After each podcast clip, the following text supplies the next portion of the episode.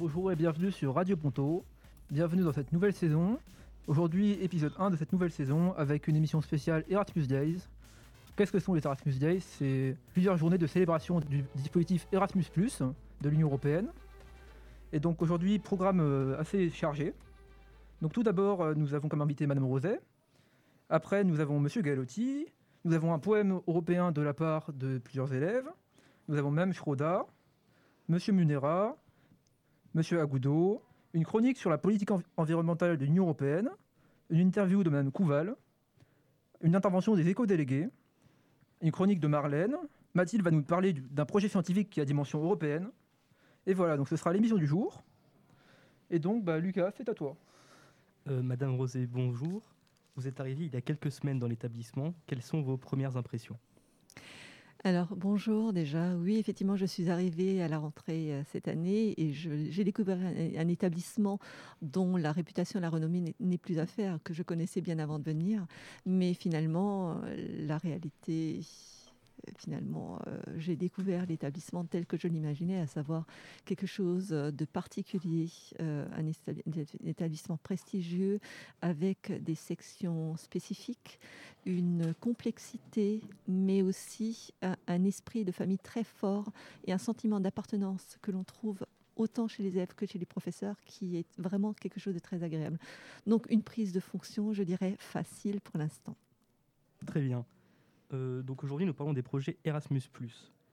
Euh, Qu'est-ce que ça représente dans l'établissement et en quoi c'est important selon vous? Alors Erasmus, euh, il faut rappeler quand même que l'Union européenne a mis en place un programme Erasmus, en 1987 pour favoriser la mobilité, les échanges entre établissements dans différents pays. Donc lorsqu'on arrive lorsqu'on est dans un établissement international, il est évident qu'Erasmus a juste sa place. Sa, place est évidente et elle doit être pérenne. donc, lorsqu'on parle Erasmus, on parle très souvent aussi, on pense très souvent mobilité, échange, mobilité. Mais il faut savoir que ça ne s'arrête pas à ça. Ce n'est pas réduit uniquement à des mobilités.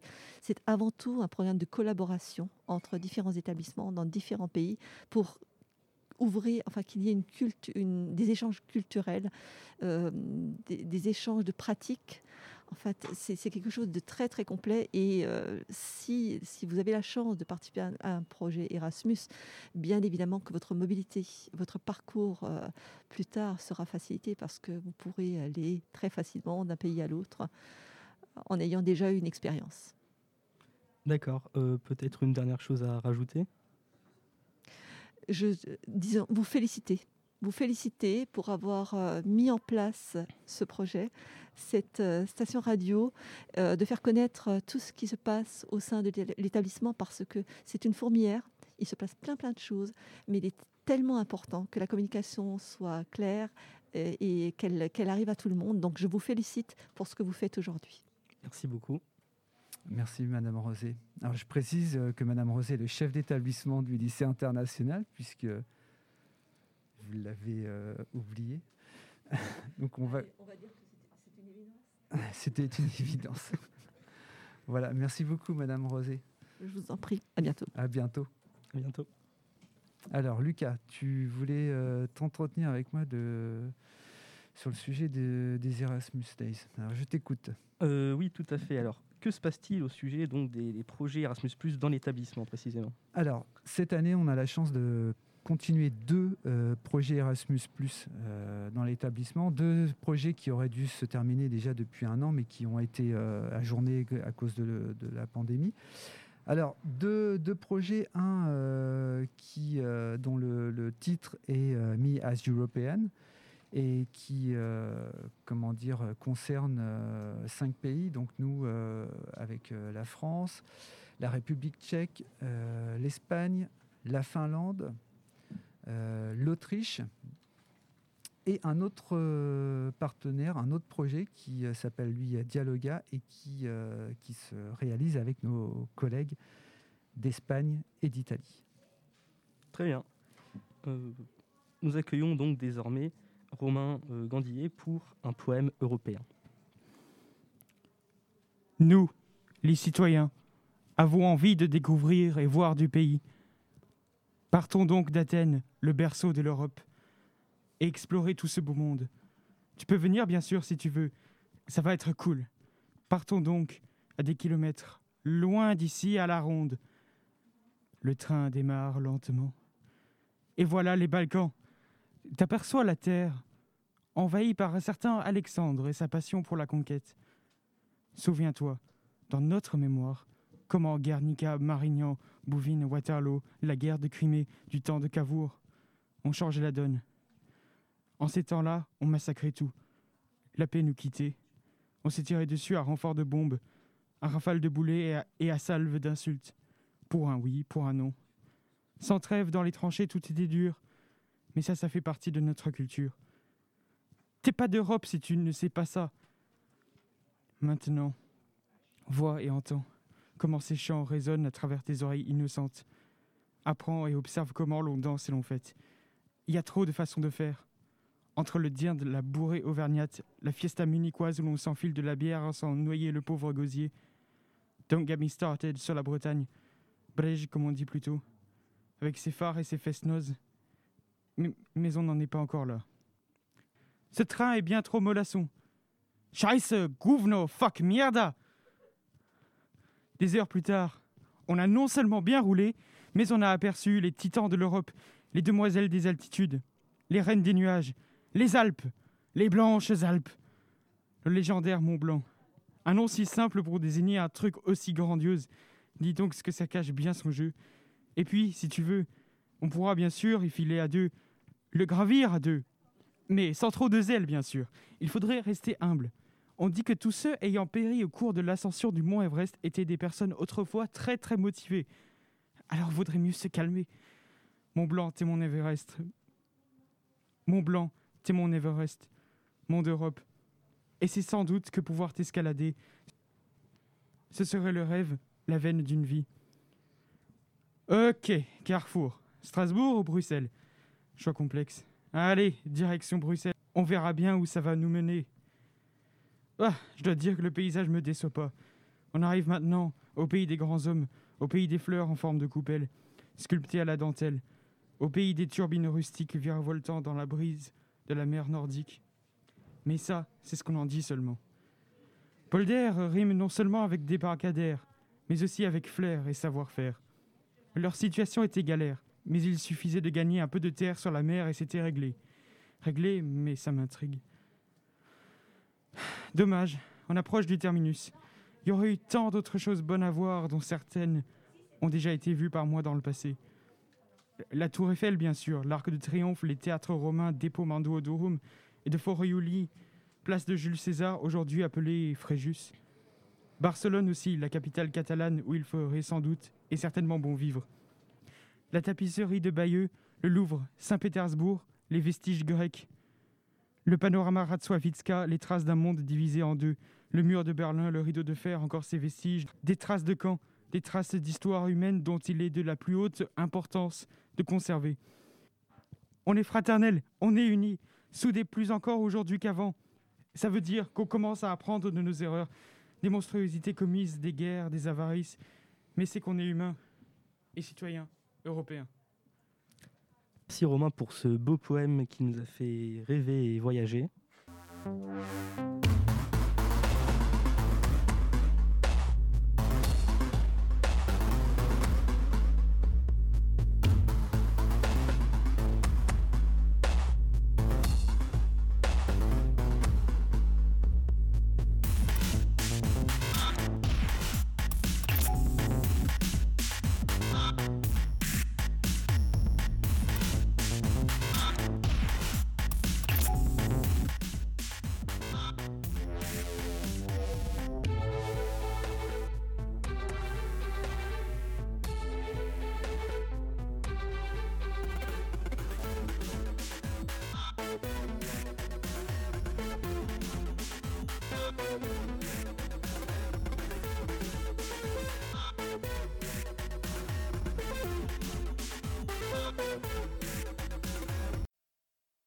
Nous accueillons désormais Madame Schroda, interviewée par Florence et Johan.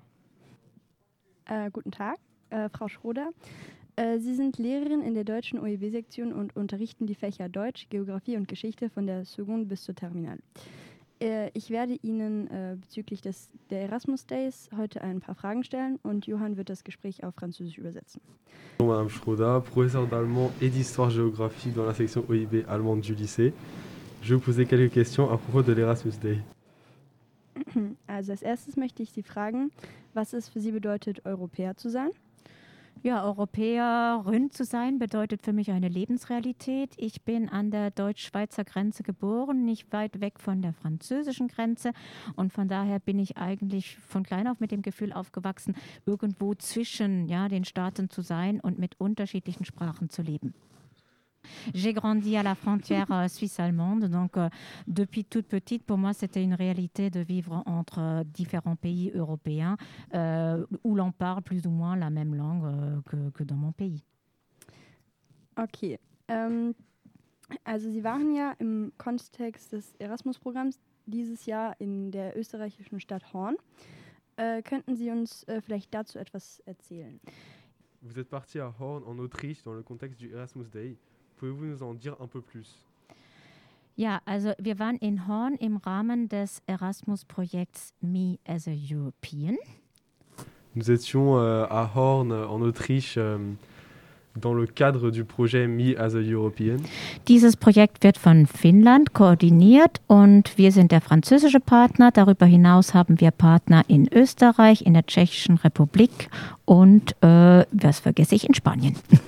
Euh, donc ce projet est coordonné par la Finlande et nous sommes le partenaire français, dont une multitude de partenaires euh, européens.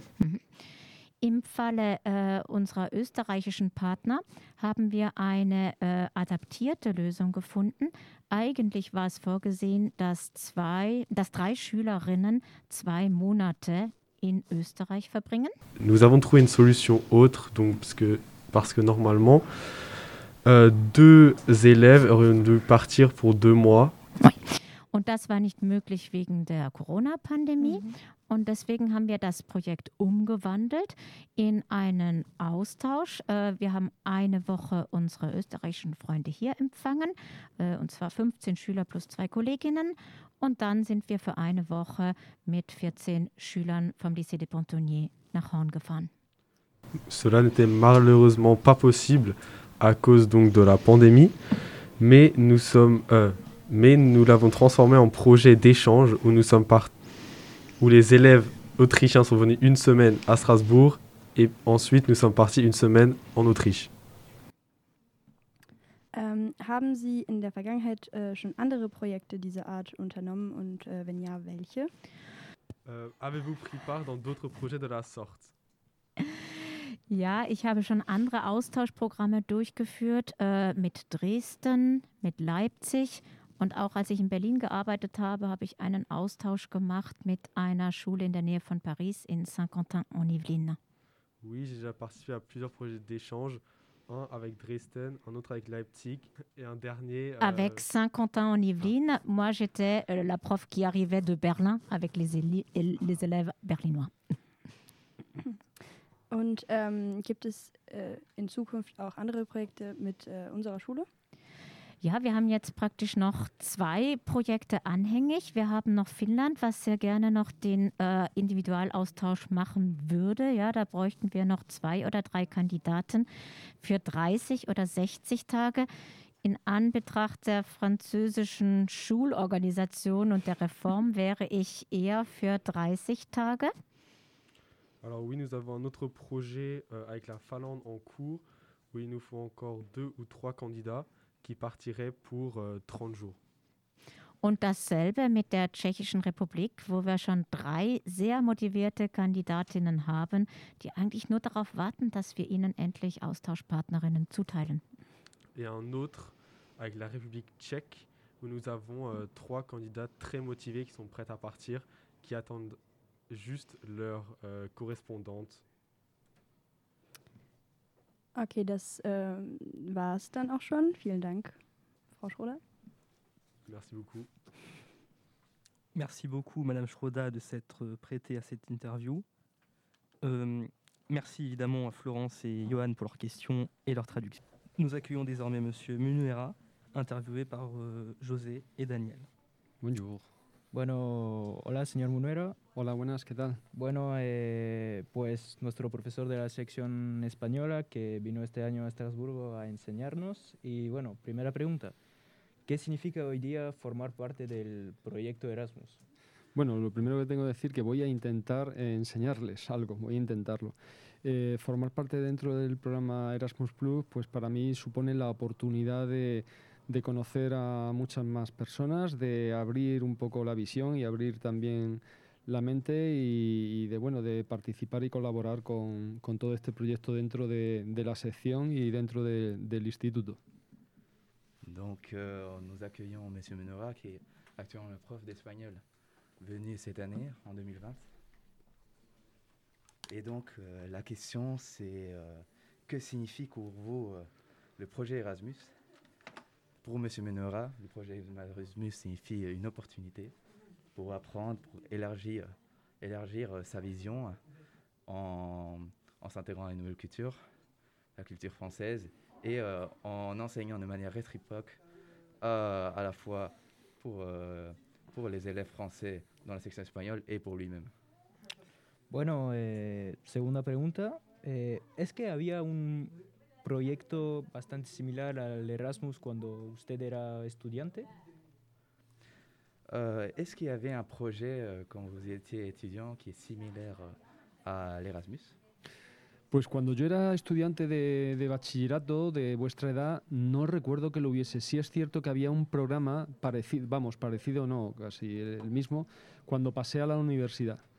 Pero no tuve oportunidad de, de, disfrutarlo. Vale, pero eran intercambios un poco dos meses. Sí, bueno, la verdad que tal como Erasmus, cuando yo era estudiante, no, sí había intercambios, pero se hacía más de manera particular. No había, no estaba encuadrado dentro de, de un programa. Vale. Donc, euh, avez-vous expérimenté des, des, projets similaires Était la question.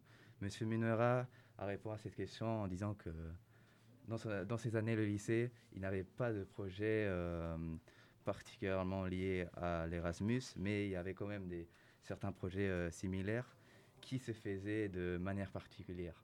Donc euh, lui, il n'a, n'a pas participé à ces projets dans, dans, sa vie lycéenne. Bueno, última pregunta para acabar. Eh, ¿Qué consejos daría a una persona que tiene la oportunidad de viajar con, con el proyecto, pero que a la vez no sabe si ir porque, bueno, cambiar de país es un poco complicado, entrar a una nueva cultura, eh, uno puede perderse fácilmente, ¿no?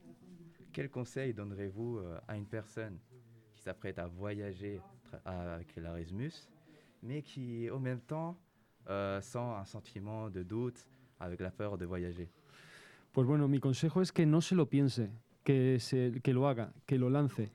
Pienso que todo el mundo debería tener el derecho a ponerse en situación de estar bloqueado en otro país, porque normalmente eh, todo sale bien, todo termina saliendo bien y uno se desbloquea. Y entonces eh, eso aporta mucho a la vida de las personas.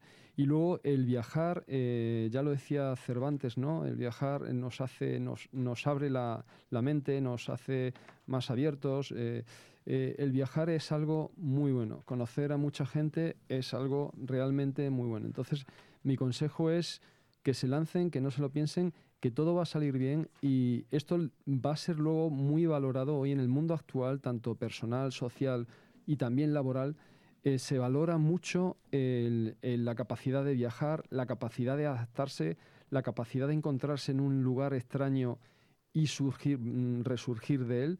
Eh, se valora mucho. Entonces, eh, tienen una edad estupenda, son jóvenes y yo les animo a que no se lo piensen y viajen, no se van a arrepentir. No conozco a ningún alumno ni a ninguna persona que termine hablando mal de este programa. Bien al contrario, eh, disfrutan, eh, hacen amistades que son de por vida y, y todo eso luego le repercute en su felicidad, en su trabajo y en su vida personal. Donc, Monsieur Menera dit il ne faut pas y penser, il faut se lancer. Parce que selon lui, on a tous le droit à se mettre dans la situation, se trouver dans un, dans un pays étranger. Même si, si on se sent bloqué, c'est une, euh, une opportunité pour nous débloquer. Et comme le disait l'auteur euh, espagnol Cervantes, voyager nous offre euh, la mentalité. Donc, euh, il, raconte que voilà, tout, tout, va bien se passer. Il n'y aura que des effets positifs. Et même, il est très valorisé, la capacité de s'adapter et de ressurgir de certaines situations, de, de ressurgir des pays, euh, des situations dans les, dans les pays étrangers. Et euh, de plus, on, on a un très bon âge pour voyager. Et donc, euh, on ne on peut qu'avoir des effets positifs euh, tout au long de, de notre vie. Bueno, Gracias. muchas gracias, señor Munuera. Gracias a ustedes y gracias al equipo que está aquí trabajando. Merci. Merci beaucoup à tous. Merci donc à Monsieur Munuera et José et Daniel pour leur interview. Nous accueillons désormais Monsieur Agudo, interviewé donc par José. Bueno, hola, señor Agudo.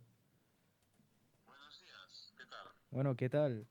Bueno, como sabe, hoy es el, el Erasmus Day y pues eh, teníamos algunas preguntas que hacerle, ¿no? Nous avons quelques questions pour M. Agoudou.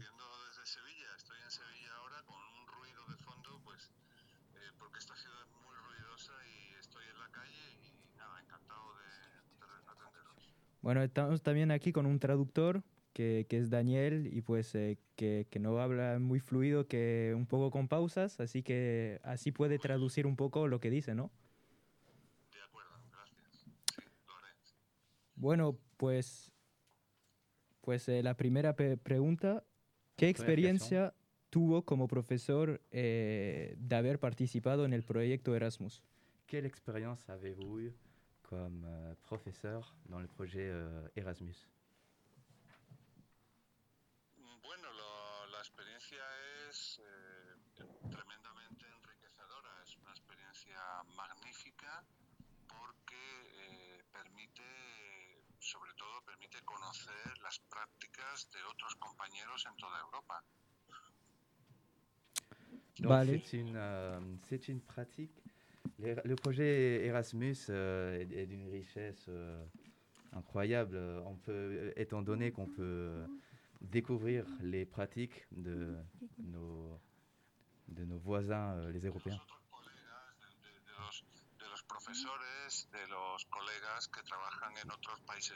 Des professeurs, de découvrir les pratiques des professeurs dans d'autres pays d'Europe. Vale, pues... eh, es importante porque pueden conocer eh, otros, otros países, otras realidades, hacer contactos con otros jóvenes como ellos. En fin, es muy, muy Et importante. bien entendu, pour les élèves également, pour euh, prendre contact avec les élèves d'autres pays. Bueno, pues eh, última pregunta. eh, ¿Qué consejos pues daría una persona eh, que, bueno, que no sabe muy bien si participar o no al proyecto Erasmus? Porque, bueno, como lo dije al señor Munuera eh, precisamente, que eh, hay muchas personas que, bueno, que no quieren ir a que no quieren ir a viajar a otro país porque es otra cultura y pueden sentirse un poco bloqueados, ¿no? Con una nueva cultura. Donc, comme dit auparavant, quel conseil donnerez-vous à une personne qui s'apprête à voyager, mais qui en même temps sent un certain doute euh, ou une peur de voyager Pues bueno, el consejo es eso, tener ganas de hacerlo. Lo primero es sentir la necesidad de hacerlo, tener ganas de, de moverse, de conocer otras realidades y tener una mente abierta y estar preparado para aceptar eh, situaciones y realidades que no son las que estamos acostumbrados. Vale, pues muchísimas gracias, señor Agudo. Eh, espero que, que le vaya bien en Sevilla. Donc, euh, Adiós. donc le conseil, euh, il nous donne, il, faut, il faudrait voyager si seulement euh, on a la nécessité et on, on prend ça comme un besoin et si on a envie de bouger et de voyager. Et euh, voilà, qui nous permettrait donc pour l'élève de connaître d'autres réalités que la sienne et d'autres réalités auxquelles on n'est pas habitué. Merci. Maintenant, nous allons retrouver Lucas pour sa chronique politique écologique, puis nous retrouverons Madame Couval qui viendra réagir. Merci. Donc, il paraît que l'environnement est la préoccupation numéro une des jeunes en France aujourd'hui. Ça tombe bien, c'est un des thèmes du jour. Alors il serait légitime de se poser la question suivante. Que fait l'Union européenne pour le climat? Eh bien l'Union européenne fait feu de tout bois pour défendre notre planète. Son action se fonde sur le programme d'action pour l'environnement, préconisant entre autres la préservation de la biodiversité et de la qualité de l'air, la transformation de l'Union européenne en une économie sobre en carbone et la protection de la santé humaine. Mais ce n'est pas tout. L'autre grand objectif est la mise en œuvre du Green Deal, prévoyant entre autres la neutralité carbone en 2050, la dissociation de la croissance de l'utilisation des ressources et un développement de l'économie verte au service de la justice sociale. Et comment tout cela se traduit en mesures concrètes? Eh bien, il faut déjà vouloir les trouver, ces mesures. Cachées au fin fond du site de la Commission européenne, après 16 clics et du blabla technique, on arrive finalement à quelques chiffres. On y apprend que l'Union fixe des objectifs annuels de réduction des émissions, variant en fonction de la richesse nationale. Mais est-ce que cela fonctionne? Il se trouve que oui, les objectifs sont globalement atteints, voire même excédés. D'un autre côté, on rappelle qu'aujourd'hui, seule la Gambie respecte l'accord de Paris sur le climat, qui prévoit une baisse déjà modeste des émissions. Il s'agit donc d'objectifs européens assez peu ambitieux. Cependant, certaines mesures du Green Deal ne peuvent être que saluées. Il prévoit la fin des véhicules essence et diesel d'ici 2035, 40% d'énergie renouvelable en 2030 et 36% d'efficacité énergétique à la même date. Ces objectifs sont un pas dans la bonne direction et ouvrent la voie à des projets plus ambitieux. Malgré tout, on ne peut que souhaiter beaucoup de courage à nos amis polonais et allemands qui doivent accueillir avec joie ces grandes mesures pour le climat alors que les centrales à charbon tournent encore à plein régime. Et espérer que les députés ne se tromperont pas de bouton en se prononçant sur le renouvellement prochain de l'autorisation du glyphosate fin 2022. À l'heure où le rapport du GIEC parle d'alerte rouge pour l'humanité, de pénurie alimentaire mondiale et d'une possible montée des eaux de 2 mètres d'ici la fin du siècle, l'Union européenne répond en invoquant la croissance verte en promettant de grands efforts. Mais peut-on avoir une croissance infinie dans un monde fini? Voilà, alors je, réagis hein, donc à cette chronique que je découvre. Euh, je pense qu'effectivement, il faut bien insister sur le fait qu'une transition écologique en Europe est nécessaire. Hein. Je rappelle simplement l'empreinte écologique euh, de l'Europe, c'est-à-dire euh, la surface, l'espace productif nécessaire pour à la fois produire les ressources consommées et pour absorber les déchets hein, par, personne, et de 5 hectares pour des Européens, alors que on est dans une moyenne mondiale à 2,3, donc on est bien effectivement dans la phase supérieure. Euh, alors on est moins que les, on a une, empreinte écologique moins forte que celle des Américains qui sont à plus de 9, mais enfin malgré tout. Euh, pour autant, je pense que euh, il faut aussi saluer la réflexion de l'Europe, parce que vous l'avez dit, hein, il y a quand même des choses qui sont faites. Elles sont faites depuis longtemps. En tout cas, la réflexion, elle est là depuis longtemps. Je voulais un peu replacer cette réflexion dans un temps un petit peu plus long, euh, plus particulièrement en ce qui concerne euh, la transition énergétique. Euh, il faut peut-être rappeler que l'énergie a quand même toujours été au centre de, la construction européenne à ses débuts, puisque la construction européenne a commencé avec la CECA, la Communauté européenne de charbon et de l'acier. Vous allez me dire en 52, l'objectif, c'était pas du tout euh, euh, réduire euh, justement cette empreinte écologique, loin de là, puisque effectivement, l'idée, c'était de réduire la dépendance, mais finalement, cette volonté de réduire la dépendance énergétique, elle est toujours là. On y a réfléchi, alors avec effectivement une dimension aujourd'hui environnementale plus forte. simplement, je voulais souligner le fait que l'Union européenne est quand même face à un défi, parce qu'il faut rappeler que l'Union européenne, c'est une union de 27 États qui ont eux-mêmes des bouquets énergétiques très différents. Hein. Donc des pays ont plutôt misé sur l'énergie fossile, sur l'énergie nucléaire, vous l'avez bien montré en parlant de la Pologne, sur les énergies renouvelables pour d'autres un petit peu plus avancées. Et surtout, tous ne sont pas même confrontés au, au même problème de dépendance énergétique. Euh, donc les problématiques des 27 ne se posent pas pour chaque État dans les mêmes termes. Donc c'est un défi pour l'Union européenne de trouver un accord. Hein. Donc il faut quand même rappeler le, défi du nombre.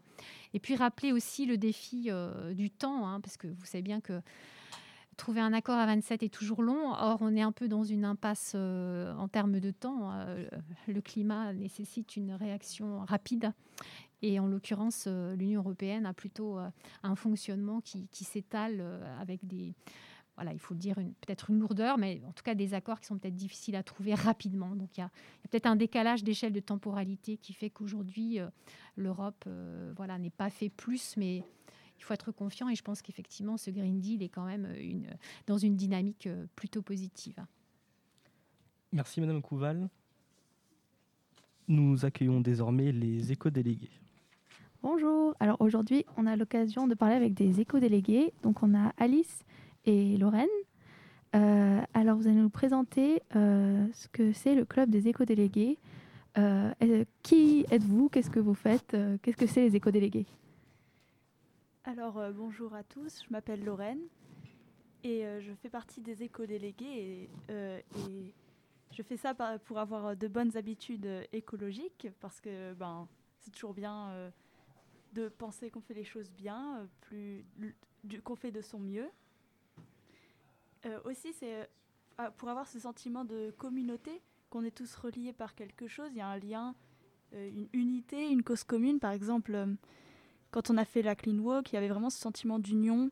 Il y avait des gens qui nous disaient merci et c'était très gratifiant. Enfin voilà.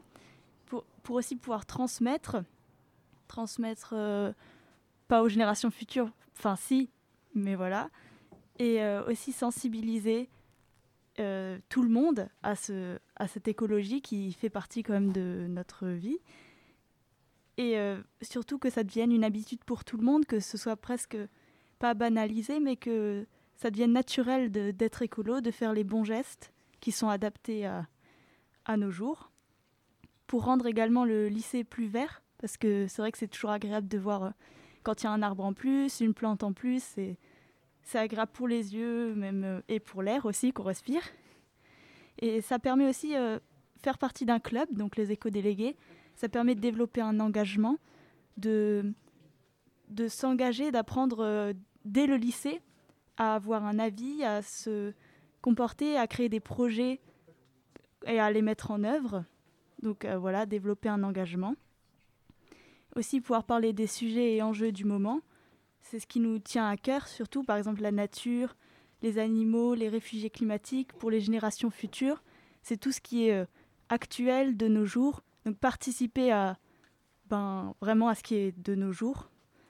Et enfin, euh, aussi de, par exemple, de plutôt que de faire des sacrifices, trouver des alternatives. Par exemple, pour euh, quand, quand, on est, quand on devient végétarien, plutôt que de se dire ah je veux plus manger de viande euh, et tout, euh, c'est pas bien, se dire ah ben je, euh, je, peux manger autre chose, par exemple un steak qui aurait le goût de viande mais qui n'est pas de la viande. Enfin trouver des alternatives qui ne sont pas oppressantes et qui le but n'est pas de se renfermer et d'être malheureux parce qu'on est par exemple végétarien, c'est de trouver des choses plus saines et être heureux avec. D'accord, merci beaucoup Lorraine. Euh, autre question, Euh, quels sont vos projets Euh, Est-ce que vous pouvez nous donner des exemples de projets que vous avez faits les années précédentes et aussi bien sûr vos projets de, de cette année? Oui, tout à fait. Bonjour, je m'appelle Alice et je suis aussi déléguée, éco-déléguée, pardon. Je rejoins tout à fait Lorraine sur ce qu'elle a dit et je vais vous expliquer un petit peu quels ont été nos projets menés ces dernières années. Donc, nos actions s'inscrivent principalement dans trois axes. L'axe 1 qui est prévention et gestion des déchets. Euh, donc, par exemple, le plus grand projet qu'on a pu mener, qu'on a commencé l'année dernière et qu'on va continuer cette année, c'est le projet Gourde euh, Lunchbox Gobelet, qui vont être euh, offerts par la région, donc financés par le Grand Est, et qui visent à sensibiliser les élèves sur réutiliser des gobelets, des lunchbox, pour ne pas acheter des choses et des emballages en plastique qui viendraient évidemment polluer. Donc ça, c'est à, titre d'exemple. On a aussi dans l'axe de mobilité et transport, on a réalisé la distribution gratuite l'année dernière de kits d'éclairage vélo. Euh, donc pour une fois encore encourager les élèves à utiliser le vélo plutôt que de prendre de- des transports polluants ou, même la voiture. Euh, évidemment, c'est dans la mesure du possible. hein. Si on habite à 30 km, c'est pas la peine. Euh, et l'axe 3 qui est solidarité. on a fait par exemple le commerce équitable. Donc ça, a été euh, pendant le marché de Noël de Strasbourg un marché off, c'est-à-dire une création d'un calendrier de l'avance solidaire en ligne euh, où en fait chaque jour il y avait une courte euh, vidéo qui était en fait une définition de ce qu'est chacun le commerce équitable à ses yeux. Voilà. Et donc cette année, nos projets vont être divers et vont toujours s'inscrire dans ces trois principaux axes, euh, notamment le projet Gourde dont j'ai parlé tout à l'heure, les Clean Walk qui a déjà eu lieu euh, en début septembre, donc ramasser les déchets aux abords du lycée pour le rendre plus propre, et des interventions dans les classes, évidemment, notamment sur la pollution numérique, euh, etc. Et aussi des opérations un fruit à la récré qu'on avait déjà menées à l'année scolaire 2019-2020, il me semble, dans laquelle voilà, on avait distribué de manière totalement gratuite également des fruits comme des pommes, évidemment locales. Quoi. Merci beaucoup. Alors, euh, si vous êtes intéressé par les éco-délégués, euh, vous pouvez les rejoindre les jeudis midi, salle 201, de 12h à 13h. Et bien sûr, vous n'êtes pas obligé de venir tous les jeudis midi, mais si vous venez euh, souvent, ça peut être très enrichissant. Merci à Pauline, merci Lorraine et Alice, et merci le Club des éco-délégués pour leurs belles initiatives. Nous accueillons désormais Marlène pour sa chronique Dans la tête de Marlène, spéciale Europe. Merci euh, Lucas. Alors, coucou créature merveilleuse, je m'appelle Marlène et cette année je vais t'emmener dans mon univers. Je t'emmène faire un tour de ma tête, de mes pensées, de mes rêves et de mes envies. Je sais que c'est pas aussi stylé que d'être dans la tête de Bill Gates, mais je ne sais pas, pourquoi Bill Gates d'ailleurs, c'est le nom qui est venu en écrivant, mais en tout cas c'est décidé, je t'emmènerai avec moi.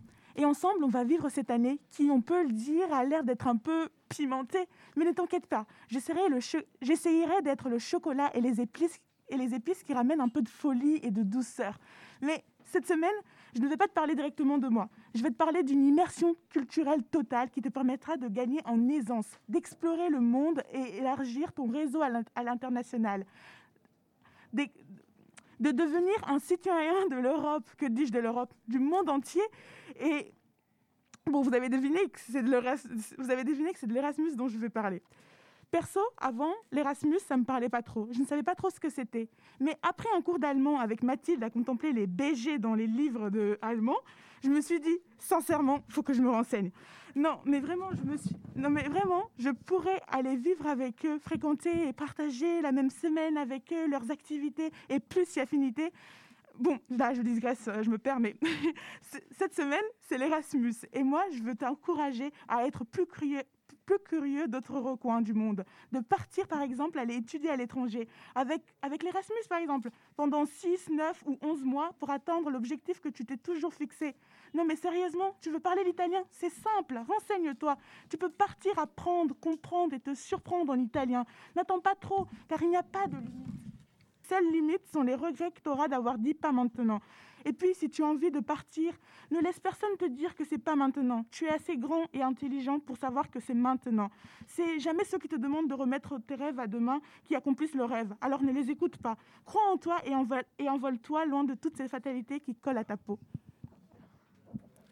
Merci Marlène pour cette chronique énergique. Sacré poumon. hein. Nous accueillons désormais Mathilde et Madame Betts pour un projet scientifique à dimension européenne. Bonjour à tous, je suis avec euh, Madame Betts, professeure de mathématiques au lycée des Pontonniers. L'Europe a toujours été un des leaders dans la recherche scientifique et les plus grands scientifiques viennent du vieux continent. Si je vous dis Pasteur, si je vous dis Pierre et Marie Curie, si je vous dis Newton, ils viennent tous d'Europe.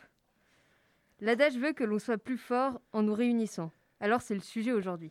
Nous allons découvrir l'Agence spatiale européenne, un projet aux dimensions européennes évidemment qui convient parfaitement à ce Erasmus Day.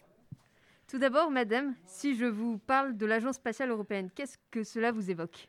Oui, bonjour Mathilde. Alors évidemment, voyager dans l'espace, a toujours été un rêve de chaque enfant. Qui s'est pas demandé ce qu'il y a au-dessus de notre tête Qui n'a pas rêvé voir notre Terre vue d'en haut Chaque enfant a un jour dessiné une fusée qui vole au-dessus des étoiles. Et je trouve ça vraiment extraordinaire de savoir qu'il y a en Europe une agence qui regroupe euh, 22 États européens qui ont tous travaillé ensemble pour mettre en commun leurs ressources, pour essayer de, de- de mettre l'espace justement au service de chacun de nous. C'est un bel exemple de coopération entre plusieurs pays, plusieurs cultures. Et en plus, c'est chouette maintenant avec les, les moyens de communication qu'on a maintenant. euh, euh, les images sont partagées en, temps réel pour euh, tous nous faire rêver. Thomas Pesquet, c'est mon ami Facebook et tous les soirs, je regarde les images qu'il a postées. et donc c'est quand même génial. quoi. Il nous fait bien voyager. Donc, comme vous l'avez dit, une des missions de l'Agence spatiale européenne, c'est euh, le développement et le fait d'encourager la co- collaboration entre les États dans le domaine spatial. Donc, euh, établir une politique spatiale européenne à long terme. Donc, euh, c'est aussi spatial, c'est aussi européen dans la localisation des différents lieux, c'est-à-dire que le siège est à Paris, mais on retrouve par exemple le centre des entraînements des astronautes où Pesquet s'est entraîné à Cologne, où il y a encore d'autres centres euh, à Bruxelles ou même euh, à Houston pour euh, gérer aux États-Unis. L'ESA, l'European Space Agency, c'est aussi des projets très concrets comme le projet Rosetta et Philae qui devait explorer l'astéroïde Churyumov-Gerasimenko l'observatoire XMM Newton, qui, est un observatoire spatial à rayon X, euh, l'observatoire Gaia, qui a permis de faire une carte de l'espace assez précise, ou encore c'est à l'Agence spatiale européenne qu'on doit euh, les lanceurs Vega ou Ariane, qui sont encore très utilisés euh, de nos jours, dont euh, le dernier qui a été utilisé récemment, le lanceur Ariane 6. Euh, on peut même retrouver, euh, pour les plus passionnés, euh, des reproductions de toutes euh, ces... euh, maquettes de, tous ces euh, vaisseaux euh, à la Cité de l'Espace à Toulouse, par exemple. Euh, de plus en plus, les jeunes se tournent vers ces domaines, le spatial, être astronaute, être astrophysicien, être- ingénieur dans ce domaine. Ça fait rêver, peut-être qu'il y a un effet Thomas Pesquet. Euh, Madame Betts, vous, êtes prof de maths dans un lycée international où il y a un brassage culturel permanent. Vous avez des élèves qui ont plein de rêves, plein d'ambitions. Quel futur vous voyez pour euh, la recherche scientifique européenne? C'est vrai que j'enseigne les maths au lycée international déjà depuis maintenant 10 ans. Et chaque année, je suis vraiment surprise de la multiplicité des profils d'élèves que j'ai en face de moi. Mais ils ont tous le même point commun, l'envie de faire avancer les choses, d'être utile pour notre société. Euh, de nombreux élèves ont vraiment plein d'ambitions, envie de changer le monde, chacun à leur façon. Et donc, je ne peux être qu'optimiste quant à l'avenir de la recherche scientifique. Surtout que j'ai lu que l'Agence spatiale européenne recrutait, et donc du coup, euh, à toi de postuler, Mathilde, prochainement. Donc c'est un peu à moi aussi de donner le goût, de chercher à mes élèves, de leur montrer le plaisir que peut apporter la résolution d'un problème en maths, par exemple. Et euh, je trouve que les mathématiques, c'est vraiment la seule matière qui est capable d'apporter cette satisfaction d'avoir trouvé. On cherche, on cherche, on cherche, et puis d'un coup, on trouve. Et là, on est vraiment heureux. Donc j'essaie vraiment d'aider mes élèves à avoir confiance en eux, de ne pas avoir peur de commencer des études scientifiques, et aider notamment les filles qui, elles, parfois n'osent pas se lancer. Merci beaucoup, Madame Betts. Merci. Merci Mathilde, merci Madame Betts. Donc euh, cela conclut donc euh, notre première émission pour cette saison. Nous tenons évidemment à remercier l'ensemble des professeurs euh, qui sont venus parler dans cette émission, donc Monsieur Galeotti, Madame Schroda, Monsieur Munuera, Monsieur Agoudo, Madame Couval. Merci évidemment à Madame Rosé, notre proviseur. Merci à tous les participants à ce projet, donc Romain, Lucas, Romain Gandier évidemment et Guine Bretière à la technique, euh, José, Miora, Florence, euh, Johan, Daniel et euh, Mathilde et Marlène, tous ceux que je n'ai pas cités. Et à bientôt.